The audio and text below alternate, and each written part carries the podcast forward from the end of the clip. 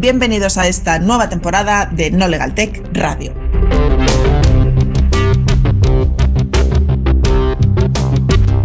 Episodios apasionantemente tecnológicos.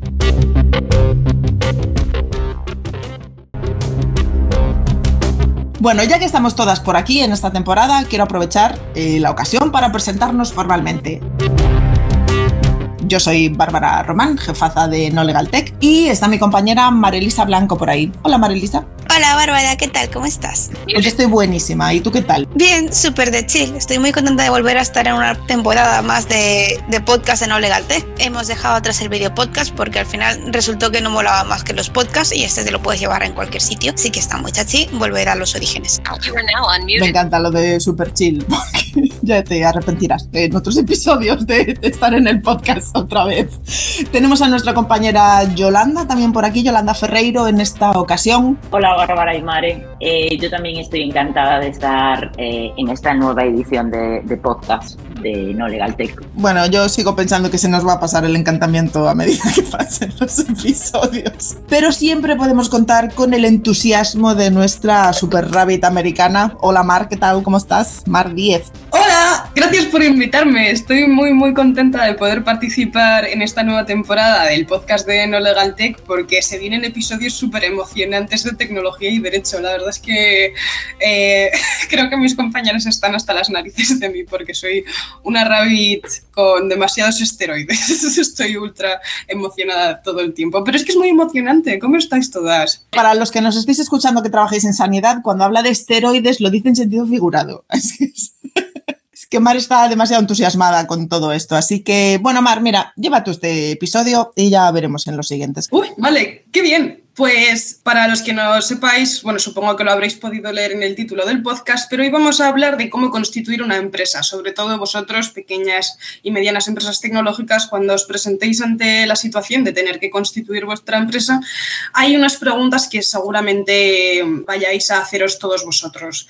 Y la primera y más obvia, ¿no? Es ¿Qué forma jurídica es la que mejor se adapta a tus circunstancias? Es como ir a buscar un traje. ¿Cuál es el que mejor te queda? No siempre es fácil elegirlo, así que mm, Yolanda, que es nuestra abogada más senior y con más experiencia en constitución de empresas, quizá nos podrías dar un poquito unos consejos. Gracias, Mar. Eh, pues efectivamente, yo creo que está muy bien lo de la comparativa con ir a comprarte un traje. Entonces, una de las cosas importantes cuando te vas a comprar un traje, es eh, el presupuesto que tienes para, invertir en ese traje. y esto sirve también para constituir una sociedad porque el traje más barato que tenemos es una sociedad de responsabilidad limitada que es lo habitual de las eh, sociedades mercantiles que se constituyen y para eso necesitamos 3.000 euros. ¿Y mm, podrías decirnos en qué caso alguien debería, si tiene el presupuesto, elegir una sociedad anónima en vez de una limitada? ¿Cuándo crees que esto debería suceder? ¿O si acaso debería suceder? Yo creo que en el ámbito tecnológico, eh, así de partida y como la mayoría de las sociedades, bueno, pues no arrancan con capital muy importante, no es necesario eh, elegir la forma de la sociedad anónima, porque no solamente necesita una cifra de capital eh, social muchísimo mayor, sino que lo que es la administración de las sociedades anónimas y los requisitos formales son muchísimo más complicados. Entonces, vamos a dejar la sociedad anónima para sociedades que tengan pensado, eh, bueno, pues hacer otra actividad que no sea, por ejemplo, la, tecnológica o tengan pensado también eh, a lo mejor eh, incluso llegar a bolsa y demás. Entonces, digamos que para empezar, empezamos con una sociedad de responsabilidad limitada empezamos y bueno, podemos trabajar eh, con esa forma que nos va a dar capacidad suficiente para ejercer cualquier actividad. Genial, gracias. Creo que la jefa también tenía algún apunte en este sentido. ¿Quieres comentarnos algo? No. Yo, yo haría una ¿Y entonces para qué cortas? ¿Para qué cortas? Si fuera montar bueno. es que le toqué el, botón sin querer, lo siento. Bueno, pues ahora que tenemos más o menos claro cuál es la forma que queremos elegir, empezamos a tener que enfrentarnos a la burocracia y normalmente el siguiente paso es la certificación negativa del nombre y no sé si alguien me puede explicar cómo vais o quizá la jefa que tiene ganas de hablar con tocar el botón. Que no, que no tengo ganas de hablar. Pero aquí sí que tengo una anécdota graciosa que seguramente los que ya estabais en temporadas anteriores conocéis, pero los nuevos no, así que la voy a contar igual. La gente primero se ya con lo de la certificación negativa de nombre, porque negativo asociamos a que no nos dan el nombre.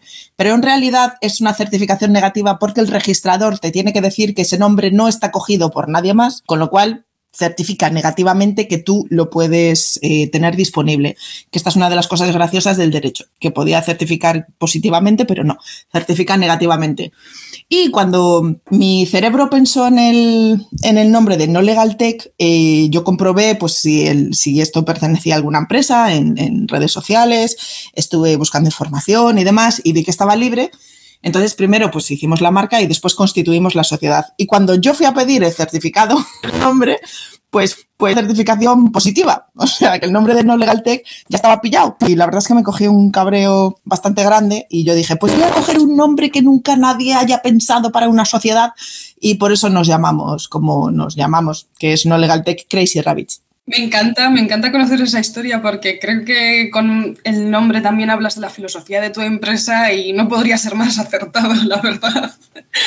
Lo dices por lo de Rabbit, no por lo de loca, deduzco. Ah, sí, claro.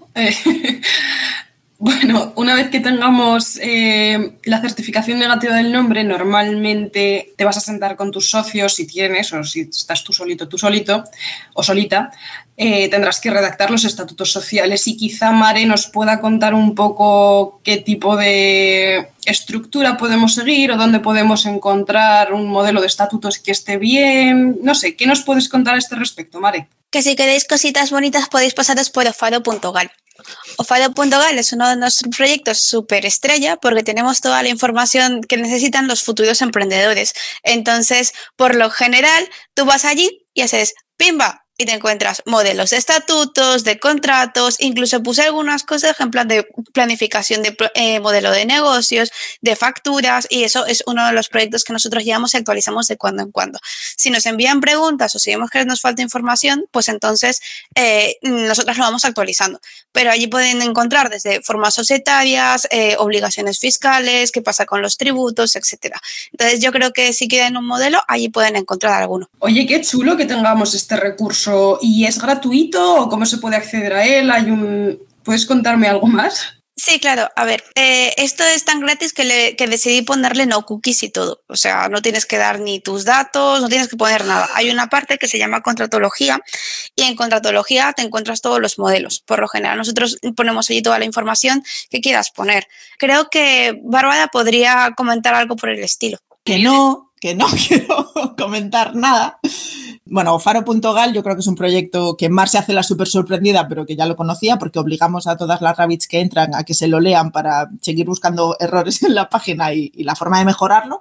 Pero bueno, que al final, a la pregunta, ¿Qué hay que tener en cuenta para redactar los estatutos sociales? Primero, prácticamente nada, porque cuando vas a la notaría te dan un modelo, los de la propia notaría, así que se lo puedes pedir a ellos. Y segundo, sobre ese modelo, que sería nuestra recomendación, en los estatutos sociales tiene que figurar todas las cuestiones relativas al funcionamiento de la empresa. Si vais a tener administradoras, si vais a tener consejo de administración, si el cargo va a ser remunerado, cómo se van a repartir las participaciones, qué pasa pues, cuando uno de los socios, no sé, es atropellado por un camión. Todas las cosas fundamentales para el, día a día de la empresa. ¿Ves cómo se te quería decir cosas? Yo lo dije siempre quiere decir cosas, pero son muy interesantes, así que merece la pena escucharla. Pues eso sí, desde luego que los estatutos sociales es algo a lo que las empresas creo que siempre, siempre, siempre está bien que dediquéis el tiempo para pensarlo y es, seguramente encontréis muchas más guías de las que pensáis, no solo eso en No Faro, sino pues en ya incluso yendo al registro.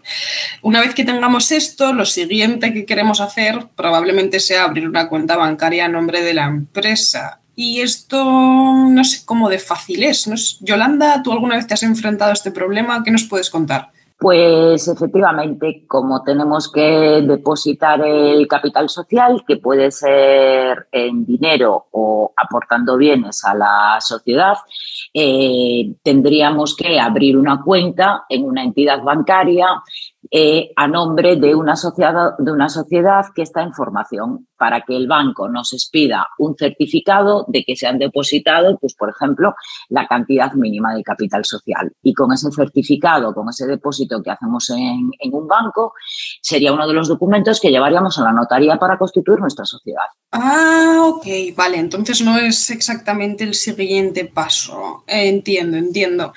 Y mmm, para solicitar un CIF provisional, ¿eso cómo va? Que nunca me ha quedado del todo claro. No sé si tú misma, Yolanda, quieres seguir contándonos. Pues tienes que dirigirte a, la delegación de la agencia tributaria de, tu domicilio, del domicilio social donde va a estar la, sociedad, del domicilio que vamos a poner para la sociedad.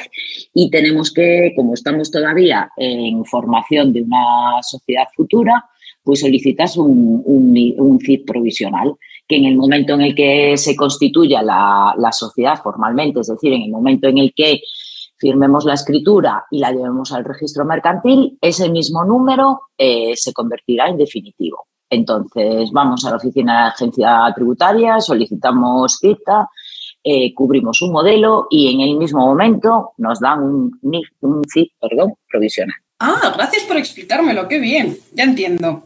Entonces, ahora que tenemos más o menos esta parte burocrática externa para el resto arreglada, tendríamos que hacer un pacto de socios, ¿verdad? Mare, creo que has estado trabajando mucho con el pacto de socios últimamente y quizá tengas algún consejo que compartir para nuestros oyentes. Que lo tengan medianamente pensado de antes. O sea, un pacto de socios se puede hacer en cualquier momento y no tiene que ser específicamente antes de, constituirse o antes de meterlo en estatutos, aunque para nosotros es como muchísimo mejor porque ya cuando empiezas a hacer una empresa estás como súper ilusionado y tienes muchísimas ganas y todos estamos súper de buen humor para poder hablar las cosas con calma en vez de cuando ya estamos a punto de matarnos, eh, decimos, bueno, pues esto va a un pacto, ¿sabes? Entonces, si te pones en ese plan, pues hacer las modificaciones o lo que pueda pasar es un poco más complicado creo que ese punto es súper importante en el sentido de en cualquier momento, ¿eh? O sea, si de repente os dicen, oye, ¿vosotros tenéis un pacto de socios? Puedes decir, no, pero lo vamos a hacer. Entonces no, no hay ningún tipo de problema en ese sentido.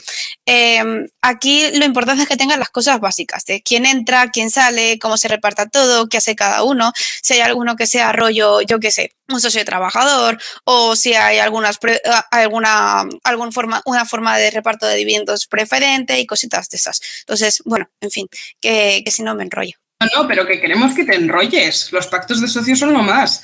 Hay, un, hay muchas cláusulas que puedes incluir en un pacto de socios según las necesidades y, literalmente eh, acuerdos a los que quieras llegar con, con, las personas con las que vas a emprender. Pero últimamente creo que en la empresa siempre nos hemos visto en la situación de, de clientes que tienen un trabajador esencial que quieren mantener en la empresa, pero ahora mismo no tienen el, el, músculo económico para poder remunerarles. Entonces, una forma a la que creo que no es tres o cuatro veces en, en, estos últimos dos meses hemos visto, es elegir las Phantom Shares y Yolanda se ha vuelto experta en ellas. No sé si te gustaría hablar un poquito de eso. Las famosas Phantom Share acciones fantasma. Igual que decía Mare que hay que tener muy claro cuando vamos a firmar un pacto de socios eh, las condiciones, eh, con las Phantom Share también hay que tener las condiciones muy claras, porque como es una forma de remunerar a un trabajador que nos está ayudando mucho, con arrancar nuestra sociedad. Puede pasar que a veces, eh, en los casos que, hemos, que estamos viendo, le hemos prometido una cantidad que luego la sociedad va aumentando y entonces, bueno, pues ese valor de esa participación también va aumentando.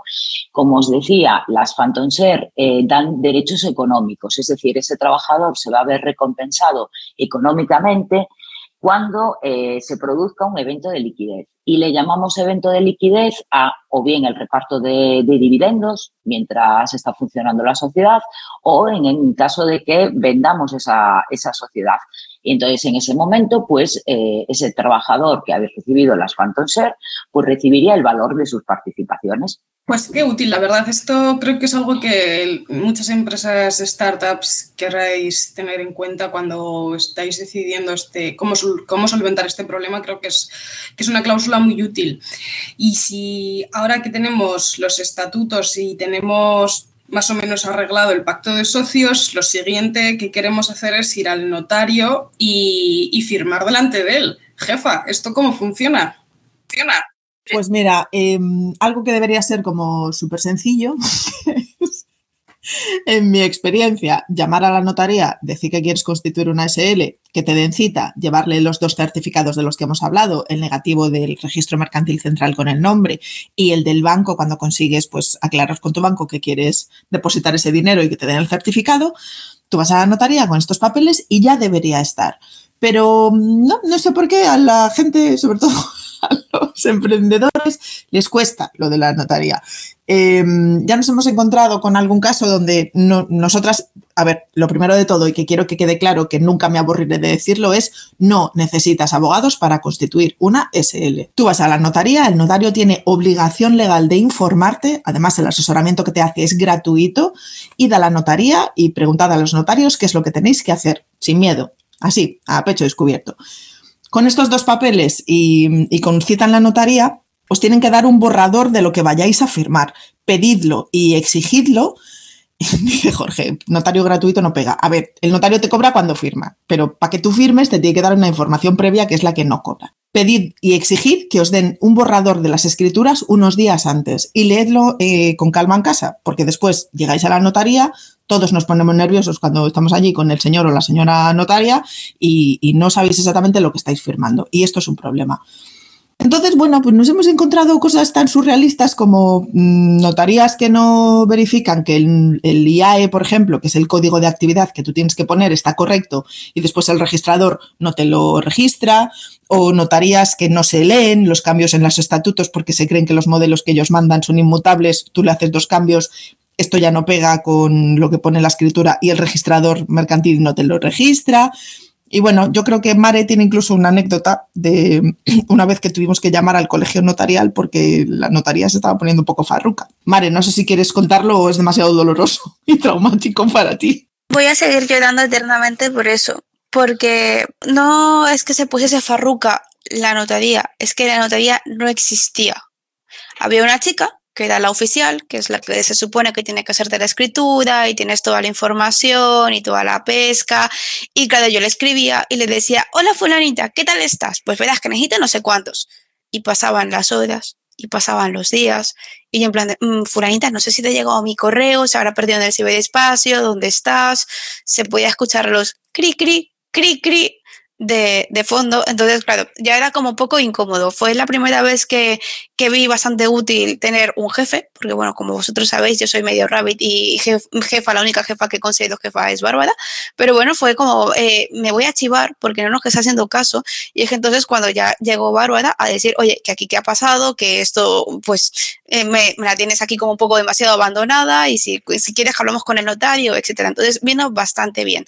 También luego, pues como iba muy a tope, porque, bueno, las notarías como los abogados tienen picos de trabajo, ¿no? Uno de esos grandes picos de trabajo es julio porque todo el mundo se quiere ir de vacaciones o, o diciembre y estas cosas. Entonces estábamos cerca de verano, además me acuerdo que hacía un, un calor tórrido y un verano de esos que dices, guau, como sudas y de repente te encontrabas con que, bueno, con todas las prisas y demás, no, no cuadraba lo que nosotros poníamos con las escrituras. Así que tuvimos que pedirles una rectificación y esa rectificación, cuando la pedí yo, volvieron a dejarme en visto para siempre y tuve que volver a ayudarle a Bárbara para que por favor hiciese el favor, mm, hiciese la intermediación y que le hiciese casito.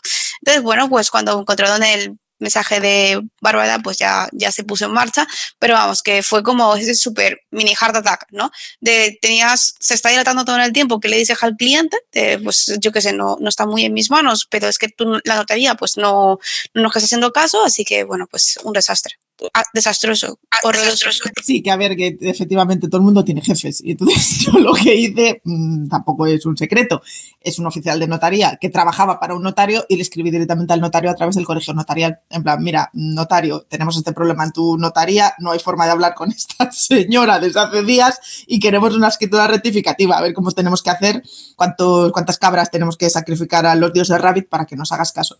Y la verdad es que fue o sea, yo creo que en 15 años que llevo trabajando con notarías fue la primera vez que, tuvimos un, incidente así, ¿no? Pero bueno, efectivamente la chica estaba saturada y yo qué sé, no entendió que la rectificativa hay que hacerla en un plazo determinado. No pasa nada, paso, eso lo decimos nosotras, que somos abogadas. Y además yo creo que esto indica también otro, otro problema más. La gente cree que para montar una SL lo único que tienes que hacer es ir a, la notaría y de la notaría te la tienen que registrar en el registro mercantil que te corresponda por territorio.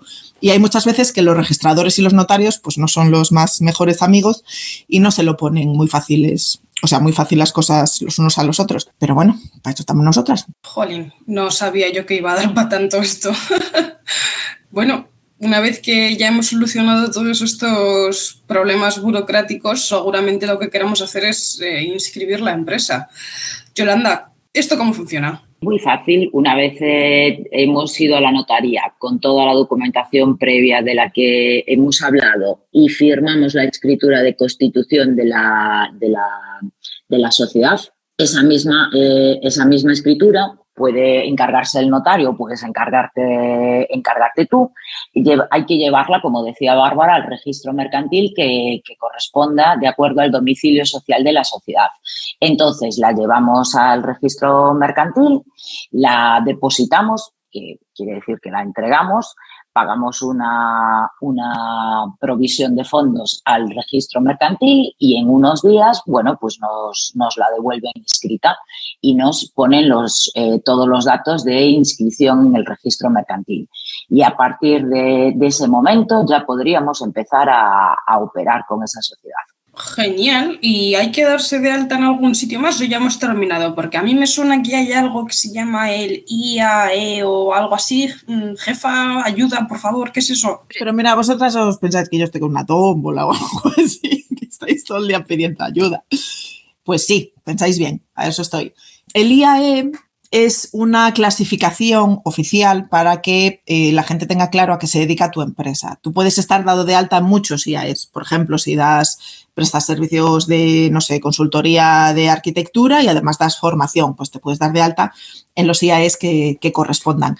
Tienes que saber qué IAE es el tuyo cuando firmas la escritura en la notaría y después tienes que darte de alta en el registro de empresas una vez que ya tienes la escritura, porque quien se da de alta es la empresa y la empresa no existe hasta que el notario lo dice, pues una vez que tienes la escritura tienes que dar de alta a la empresa en el IAE, en, creo que es el modelo 036, si no me equivoco, en actividades económicas de Hacienda. Y después, eh, esto lo podemos dejar para el siguiente podcast, porque yo creo que ya hoy ya estamos saturando a la gente con mucha información, pero esa increíble diferencia entre la seguridad social y Hacienda, que tampoco la entiende la gente, pero bueno, no sé, a lo mejor hay que darle otra vuelta.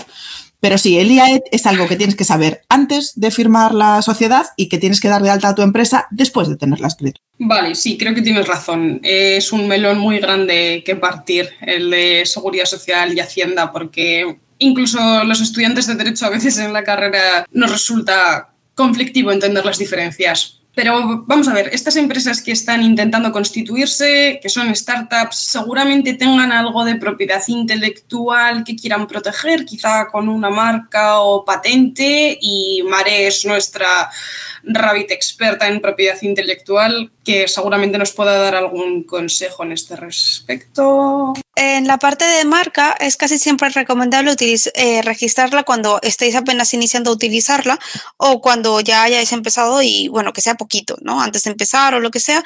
Y bueno, em, como es una cosa en realidad que parece una, que parece una chorrada, pero en realidad tiene su parte de compleja porque os podría contar auténticas historias de terror con el tema, recomendaría que acudierais a un abogado o una persona especializada en marcas, porque así seguro que os ahorráis más de un susto, lo cual es bastante bueno porque es si te la deniegan o hay algún problema gordo de verdad, pues como que no puedes registrarla y es una problemática. Lo mismo pasa un poco con las patentes, ¿no? Las patentes en realidad se diferencian de las marcas porque las marcas son un signo distintivo para diferenciar tus productos y servicios en el mercado y las patentes son una invención que tienen una, un, una función industrial que tú pues puedes utilizar para, eso, para solucionar un problema que existe. Entonces, em, cuando tienes una patente, también tienes que pasar una parte de estudio y una fase de examen, porque ambas tienen un procedimiento de registro. Cada una, pues, tendrán que valorar ciertos, ciertos puntos y ciertos aspectos.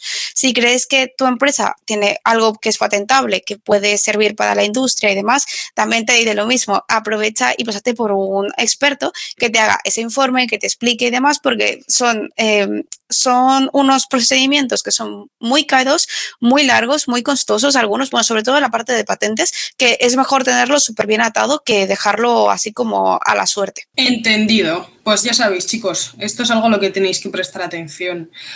Y creo que ya hemos terminado, así que... Oh, no, no, no, no, espera. Hay que hacer el certificado electrónico. Yolanda, por favor, ayuda, ¿qué es eso? El famoso certificado electrónico. Bueno, pues esto es que tienes que solicitar para tu empresa y también sería bueno que lo hicieses para los socios o por lo menos para el administrador, un certificado que te permita operar electrónicamente con cualquier administración pública. Entonces, esto tienes que solicitarlo en la Fábrica Nacional del Mercado y Timbre a través de su página web y entonces eh, te descargas de... Perdón, perdón, en la Fábrica Nacional de Moneda y Timbre. Ay, no, del mercado y el timbre. No, del mercado y el timbre, es verdad. Es la fnmt.es. Entonces ahí tiene un apartado para solicitar certificado digital como persona física como persona jurídica. En este caso, como somos una sociedad, somos una persona jurídica.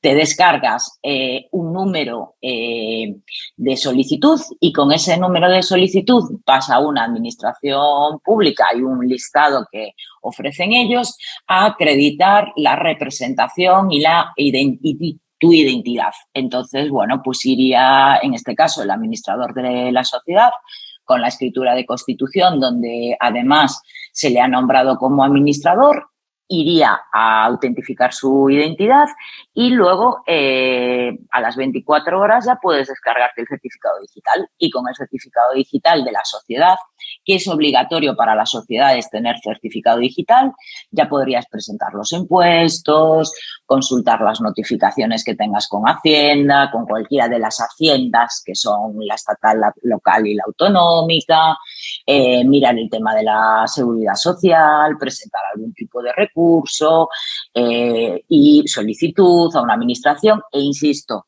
para las sociedades es obligatorio tener certificado digital, no así para las personas físicas. Pero yo os recomiendo que ya que vais a solicitar el certificado para la sociedad, lo hagáis también para los socios como personas físicas. Y así, bueno, pues desde tu casa, desde el ordenador donde tengas el certificado digital, que luego lo puedes exportar a un USB y llevártelo de vacaciones a casa de la abuela, casa de tu prima, podrás estar al tanto de todas las notificaciones. ¡Qué bien! Mira, por fin parece que la administración está tomando un camino más electrónico.